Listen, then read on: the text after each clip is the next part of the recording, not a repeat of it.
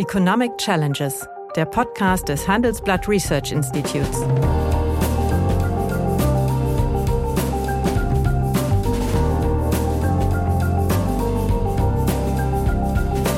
Bert Rürup, der Chefökonom des Handelsblatts, diskutiert mit Michael Hüter, dem Direktor des Instituts der deutschen Wirtschaft, wöchentlich aktuelle wirtschaftliche Herausforderungen.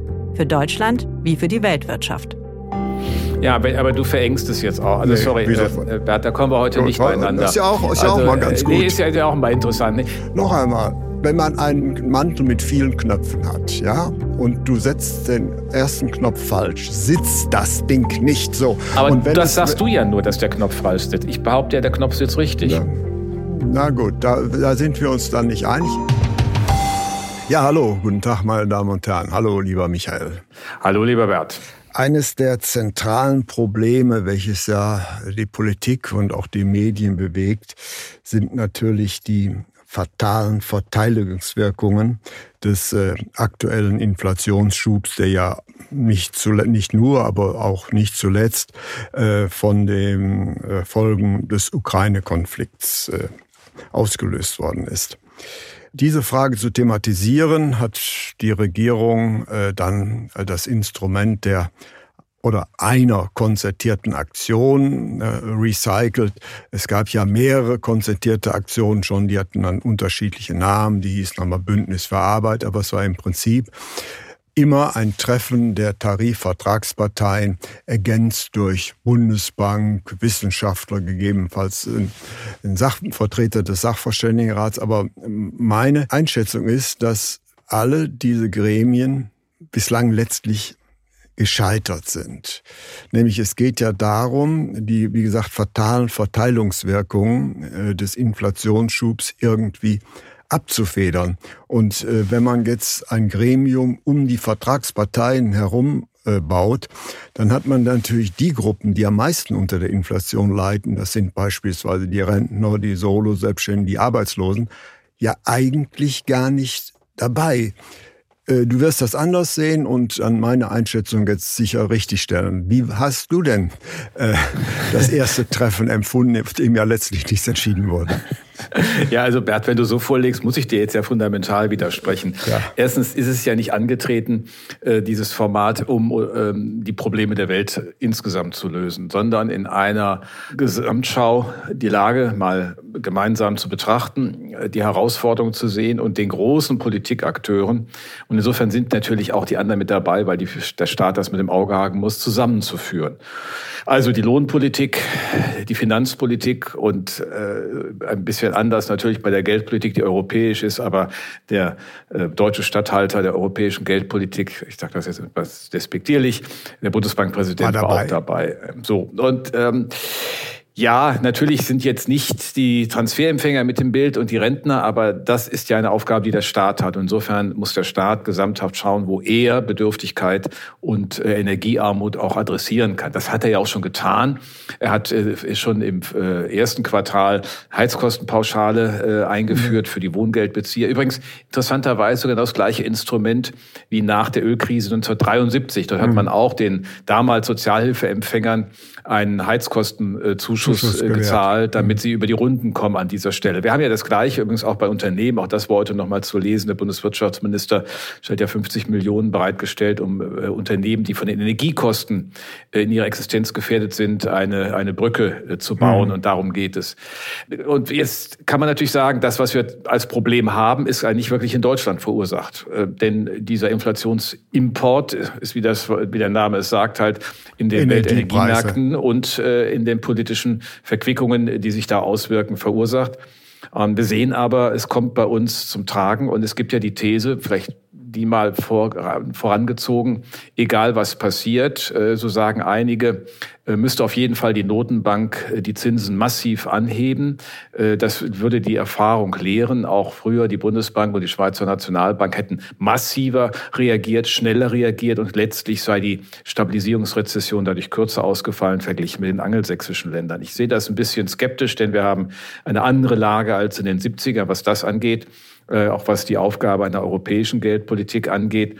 Aber ähm, insgesamt zeigt sich, äh, es ist ein Problem, das wir nur, sagen wir mal, adressieren können, der in seinen Wirkungen auf uns, nicht in seinen Ursachen. Ja, aber was ist denn dann die, die Rolle der Tarifvertragsparteien drin? Dass die im Zentrum stehen, habe ich nicht so, so wirklich verstanden.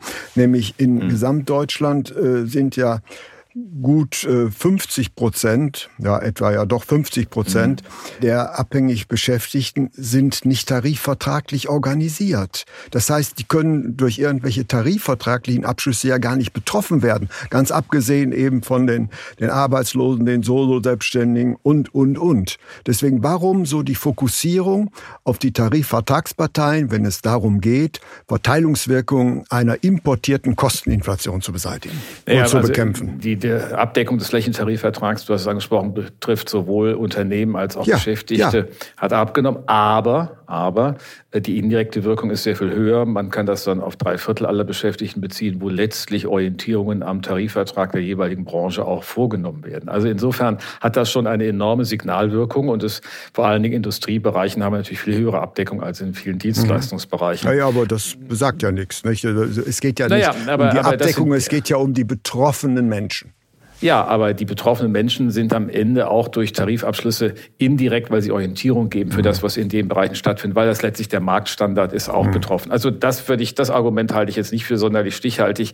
Die eigentliche Frage ist, was kann in so einem Rahmen, wo alle Akteure natürlich autonom sind und ihre eigenen Legitimationszusammenhänge ja. haben, passieren? Das ist ja die eigentliche, die eigentliche Frage. Die Tarifautonomie, Artikel 9 des Grundgesetzes, Koalitionsfreiheit, äh, gewährt es dort äh, den Akteuren, äh, den Arbeitgeberverbänden und Gewerkschaften, die Tarifverträge unterschreiben. Die europäische Geldpolitik ist europäisch, wie der Name sagt, aber auch für die Bundesbank hat sich völlig autonom verhalten und sich nie einbinden lassen. Und der Staat hat seine Legitimation im, dem, äh, in der parlamentarischen äh, Entscheidung und muss von von daher die hm. Dinge äh, bringen. Man ja. kann also argumentieren, jeder macht, was er will, keiner macht sozusagen das, was irgendwie auf den anderen auch ähm, positiv und negativ oder bedenkt, hm. was es auf den anderen bedeutet. Ich glaube, dass es darum geht, das aber ein Stück zu ändern. Und das ist auch letztlich das Argument vor ähm, über 50 Jahren gewesen.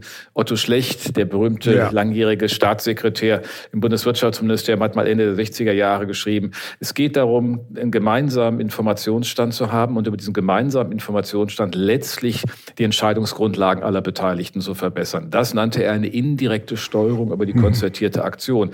Das finde ich schon mal ganz wichtig. Ich will dir einmal ein Beispiel nehmen. Du hörst aus der deutschen Wirtschaft, auch von vielen, vielen Unternehmern sehr selbstverständlich, jetzt müsse mal die EZB, ich hatte es eben aus einem ja. anderen Kontext angesprochen, die mal die Zinsen massiv erhöhen. Das ist aber eine Äußerung, wenn ich so will, aus dem einen Politikbereich an den anderen, der umgekehrt überhaupt nicht akzeptiert würde. Ja. Also wenn die, wenn die Geldpolitik sagen, wir mal auf Lohnpolitik, jetzt halt mal äh, Stille und so weiter. Und das ein bisschen mal einzuordnen, darüber auch zu verstehen, was heißt denn, und das ist auch die Aufgabe des Bundesbankpräsidenten in einer solchen Runde, was sind die Bedingungen der europäischen Geldpolitik? Was mhm. muss sie zur Kenntnis nehmen, worauf kann sie reagieren, was kann sie auch nicht? Und was ist auch in der gegebenen Situation, ja. das ist ja auch mal die Woche nochmal deutlich gemacht, wo sie zu spät gehandelt ja. hat, aber das ist alles verschüttete Milch. Wie kommt sie nach vorne Richtig. wieder in eine Aktion? Dann ist sie hinter ganz anderen So, und da mal ein bisschen Sensibilität zu schaffen äh, über die gegenseitigen Restriktionen, das ist mein Punkt die ganze ist, Zeit gewesen. Richtig. Das kann Auf, hilfreich sein. Aufklärung ist immer gut, aber letztlich geht es ja hier um eine gewisse Kompensation äh, der Verteilungswirkung dieses Inflationsschubs. Okay, äh, es sind viele Maßnahmen ja schon ergriffen worden. Die beiden Pakete, 30 Milliarden Euro, sind ja noch gar ja. nicht in Wirkung, deswegen weiß man noch nichts von. Aber die eigentlich betroffenen Gruppen sitzen gar nicht drin in der konzertierten Aktion. Insofern hat das äh, doch wohl schwergewichtig etwas mit, mit äh, Lohnpolitik zu tun, nämlich mhm. abhängig Beschäftigten sind natürlich von der Inflation betroffen, auch bei weitem nicht so sehr wie die Solo-Selbstständigen, wie die äh, Hartz-IV-Empfänger und, und, und. Aber diese Gruppen sind nicht vertreten. Deswegen diese ja, Fokussierung die auf die, diese Fokussierung ja. auf die Tarifabschlüsse ist natürlich wichtig, aber die dort organisierten sind eigentlich nicht die zentral von der Teuerung betroffenen. Das sind andere Gruppen. Ja, aber die Entscheidung in Tarifverträgen über eine dann in Gang kommende, jetzt nicht wirksame, dann drohende Lohnpreisspirale ist natürlich eine ganz andere Dimension. Du kannst die Akteure, ähm, die du oder die Betroffenen, die du nanntest, ja. natürlich im Staat relativ zielgenau adressieren. Ich meine, die Wohngeldempfänger hast du eine Gruppe, ja, ja. das greift über die Sozialtransferempfänger hinaus in die Besteuer, äh, auch schon in die Steuerpflichtigkeit hinein von Haushalten, die ein, ein Wohngeld bekommen, weil dort eine Grundbedürftigkeit attestiert ist. Die kann ich, und das ist, hat man ja schon erwähnt, mit der Heizkostenpauschale sehr genau adressieren. Und insofern finde ich den Punkt relativ überschaubar. Wir haben in diesem Jahr auch Lohn, äh, Rentenerhöhung mit 6,2 Prozent, die höchste Rentenerhöhung seit langem. Ja. Äh, und dann kann man auch noch mal genau fragen, wo sind dort die Bedürftigen? Ich meine, ja. es ist ja nicht, dass alle Rentner betroffen sind, aber wir haben auch Rentner ja. in der Grundsicherung. Denen kann man das ja ebenfalls. Insofern, den Teil halte ich für politisch relativ einfach organisierbar und er hat auch nicht diese makroökonomischen Wirkungen. Aber nochmal gesagt, wenn in der Tarifpolitik Fehler gemacht werden, zahlen am Ende alle dafür. Wenn die Arbeitslosigkeit steigt, äh, und sie wird vermutlich aus anderen Gründen als jetzt steigen, sie ist jetzt jüngst gestiegen wegen der ukrainischen Flüchtlinge, die 133.000, die im Arbeitsmarkt jetzt relevant sind und sich um Arbeitsplätze bemühen. Das ist ja sozusagen eigentlich eine gute ja. Aussage, dass sie schon im System ja. der Arbeits Arbeitsmarktvermittlung sind. Aber das kann doch ganz anders aussehen, wenn äh, es zu einem Gasembargo Gut. von russischer Seite kommt. Dann reden ja. wir über eine völlig andere ja, Situation. Und das, was jetzt festgelegt wird in der Lohnpolitik, wäre da natürlich dann hochbedeutsam. Gut, aber das ist natürlich ein völlig anderer Problemzugang.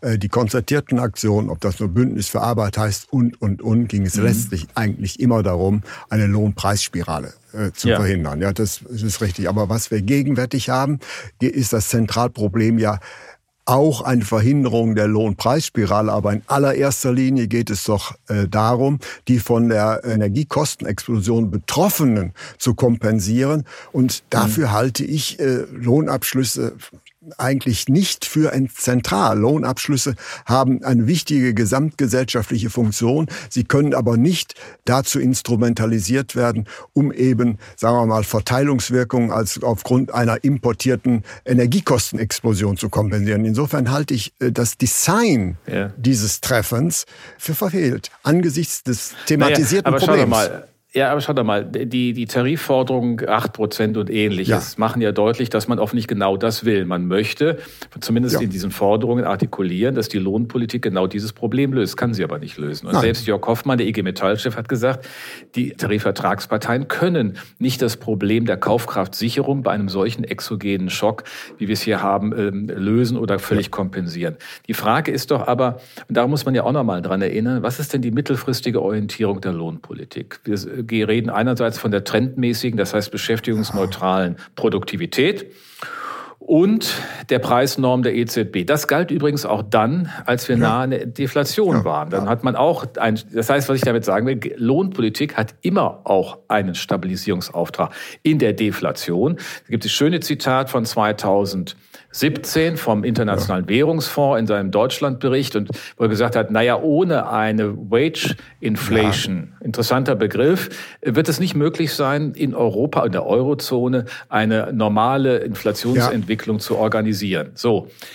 Das war damals ja. ein Punkt und jetzt gilt halt auch, wenn ich aber die Produktivität keine Veränderung habe, da habe ich, was weiß ich, wenn ich hochrechne, ja, anderthalb Prozent, also sind wir mal schon großzügig. Schon großzügig gerechnet. Ich bin großzügig, großzügig heute, ja. äh, es ist Sommer und ich packe noch zwei Prozent drauf, dann bin ich bei dreieinhalb, vielleicht bis vier. Dann wäre das der, der Spielraum, der beschäftigungsneutral und eigentlich bezogen auf die Stabilisierungsverantwortung angemessen wäre.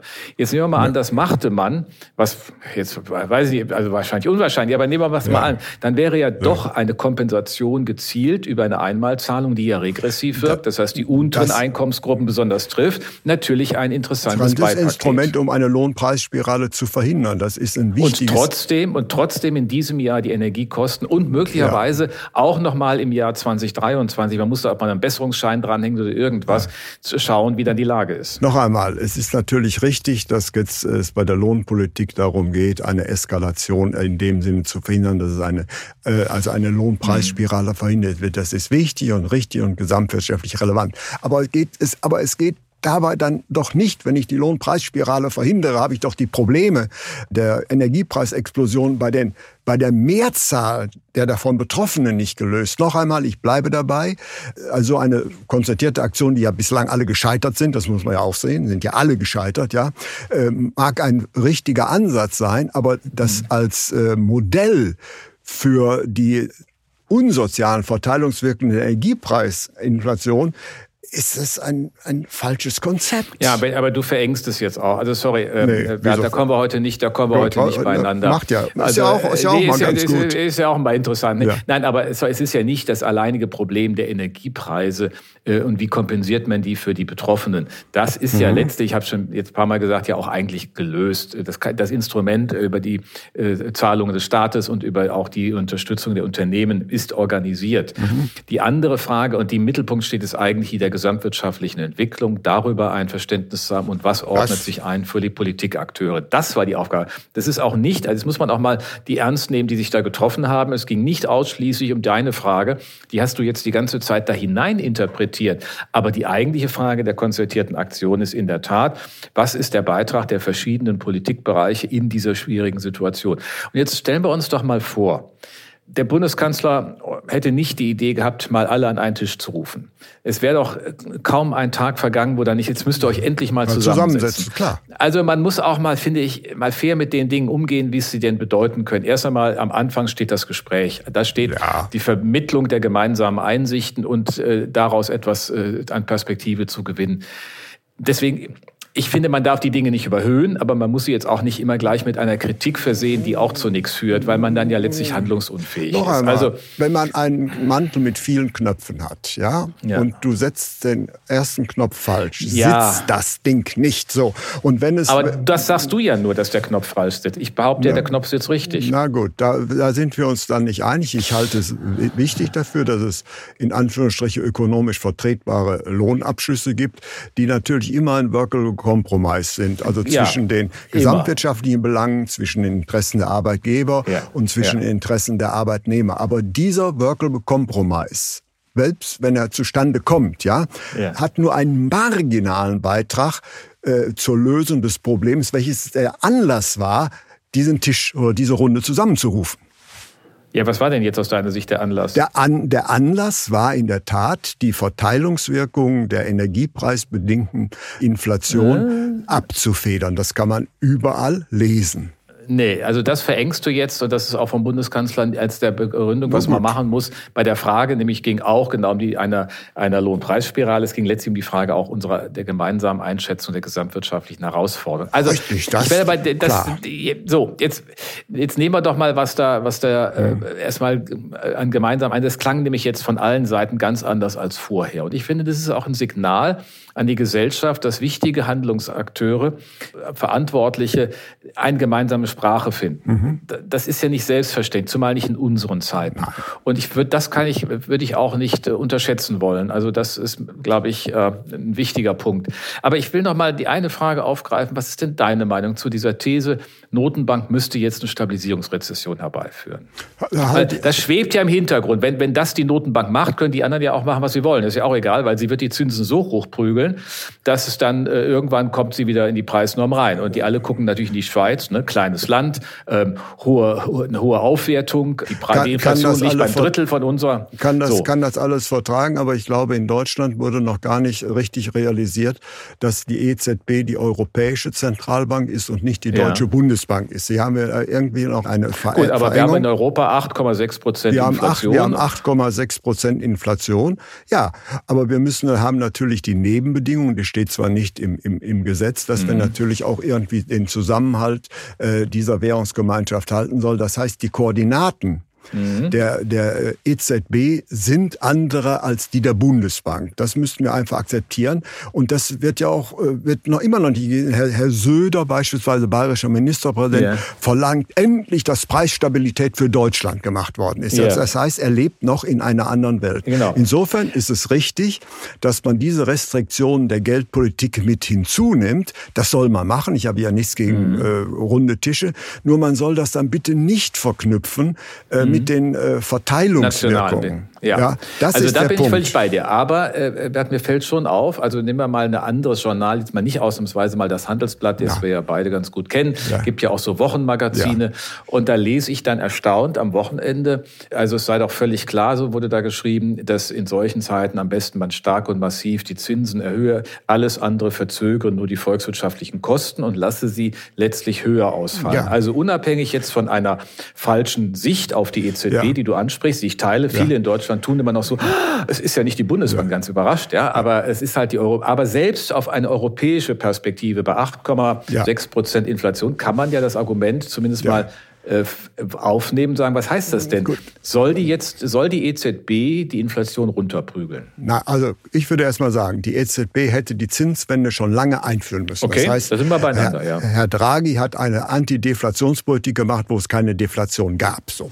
Und jetzt hat man verzögert und jetzt erhöht man die Zinsen, aber zu einem Zeitpunkt, wo eben nicht die Geldmenge die Ursache der Inflation ist, sondern gegenwärtig haben wir eine importierte Kosteninflation. So. Mhm. Und da muss man anders agieren, äh, als wenn man eine Nachfrageinflation hat. Das mhm. wird von vielen meiner oder unserer Kollegen ja völlig verdrängt.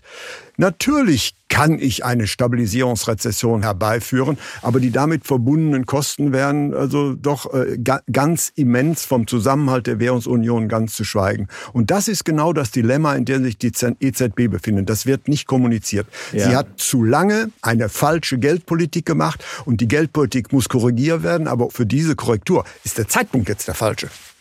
Siehst du, da sind wir wieder völlig beieinander weil mir das nämlich auch, äh, ich das auch genauso sehe. Man kann nicht ignorieren, dass man hier ein Problem möglicherweise der Fragmentierung in der Währungsunion ja. hat, wo die aus der einzelnen Volkswirtschaft aus der Kurve fliegen. Und damit meine ich jetzt nicht, dass es äh, irgendwie die Staatsverschuldung mhm. das Problem ist, dass wir da Differenzierungen in den mhm. Zinsspreads haben, ist ja auch klar, wenn die Risikolage ja. neu bewertet wird. Aber das halte ich für nicht die zentrale Herausforderung. Aber wir überfordern möglicherweise Teilvolkswirtschaften oder Teilräume ja. in dieser Währungsunion. Und das wird überhaupt nicht gesehen. Und das ist der entscheidende Punkt.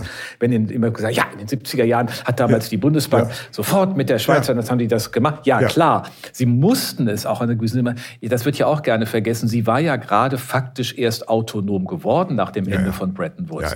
Nachdem das Festkurssystem aufgelöst war, musste sie auf den Wechselkurs keine Rücksicht mehr nehmen und sie konnte die Geldpolitik, wie es der Sachverständigenrat genannt hat, auf die nationalen Bedingungen hin objektivieren. Und das hat sie dann auch getan, da hat sie mal allen gezeigt, wie es geht und das war auch wahrscheinlich in damaligen Bedingungen richtig, das so, so kräftig hat zu machen. Die FED da, ja auch gemacht. Aber viel später ja. erst, ne? viel später und hat natürlich, guck mal, du hast Anfang der 80er Jahre noch zweistellige Inflationsraten ja. in den USA gehabt. Da waren wir schon in einer deutlichen Disinflation und, und Stabilisierungsphase.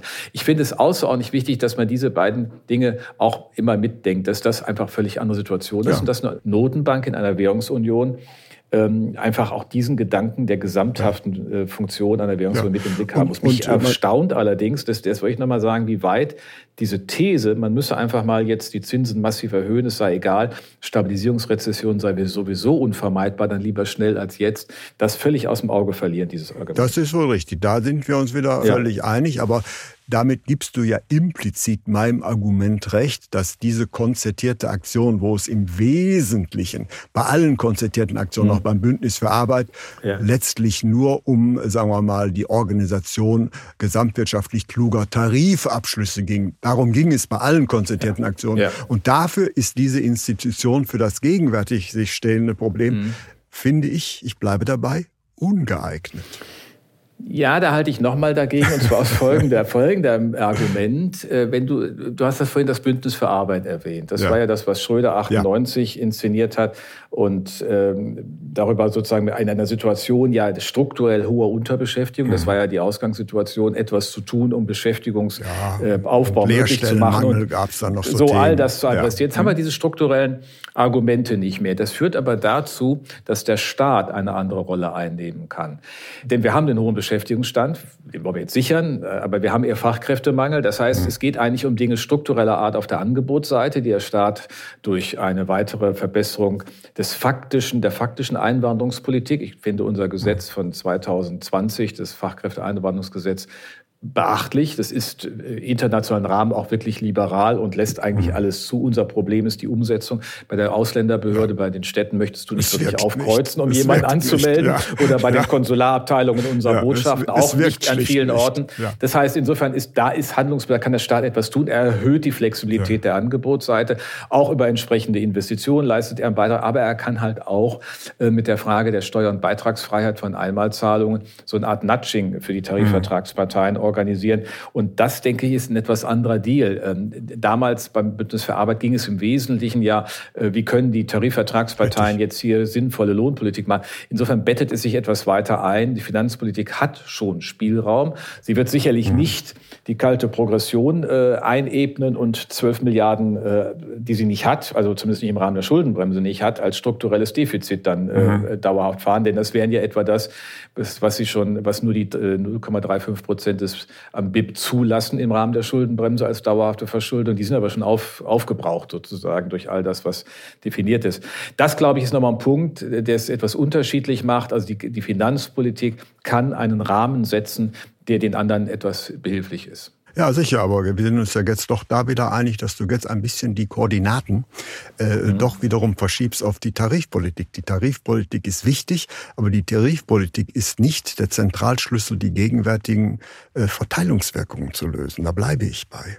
Ja, ja, aber es geht ja, ja auch eher um die Frage der weiteren Inflationsentwicklung ja. und, und, entstehen dadurch zusätzliche Probleme, weil das da muss noch mal, muss auch nochmal wirklich gesagt werden, die Tar Flächentarifverträge natürlich eine hohe Signalwirkung und Bindungswirkung über die eigentliche Tarifbindung im juristischen Sinne hinaus hat weil es einfach für viele Märkte den, den Rahmen setzt. Ich meine, wir sollten auch auf einen Punkt am Schluss hinweisen. Wenn man heute am Anfang der Woche, Mitte der Woche die, die Presse liest, ähm, stellen wir fest, wir sind das erste Mal seit 14 Jahren mit einem Defizit in der Handelsbilanz ja, ausgestattet. Das letzte das war, war, ja das genau, 1991 nach genau. der Wiedervereinigung als eine Konsumwelle ja. äh, schwappte. Exakt. Und der Exportweltmeister ist damit auch vom Tisch für die nächste Zeit. Er ist zumindest jetzt am Tisch, weil wir Dinge importieren müssen zu Preisen, nicht von den Mengen her, ja. aber zu Preisen, die die Importvolumen hochfahren. Und das sozusagen manifestiert nochmal, was du ja auch mhm. zu Recht auch deutlich gesagt hast, die Geldpolitik ist vom Inflationsimport herausgefordert und nicht von einem zunächst einmal monetären Phänomen. Das muss man auch, glaube ich, deutlich sagen.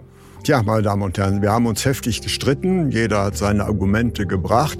In der Sache sind wir gar nicht weit auseinander, aber im Wording und im äh, Finden der richtigen Plattform diese Probleme zu thematisieren, damit, glaube ich, werden wir beide leben können. Vielen herzlichen Dank für das sehr muntere und dieses Mal recht kontroverse Gespräch. Ich danke dir. Ja, meine Damen und Herren, wenn Ihnen ja, die Gespräche, die wir führen, über ökonomische Themen gefallen, dann habe ich dann noch ein neues Angebot für Sie, was Sie interessieren könnte. Nämlich mehr aktuelle Wirtschaftsinformationen finden Sie unter handelsblatt.com slash global und natürlich äh, in den einschlägigen Hinweisen in meinem wöchentlichen Newsletter der Chefökonom. Liebe Hörerinnen und Hörer, wenn Sie Lob, Kritik oder Themenwünsche haben, dann schreiben Sie uns doch gerne oder schicken Sie uns eine Sprachnachricht an chefökonom@handelsblatt-research.com. Die Adresse finden Sie auch in der Folgenbeschreibung.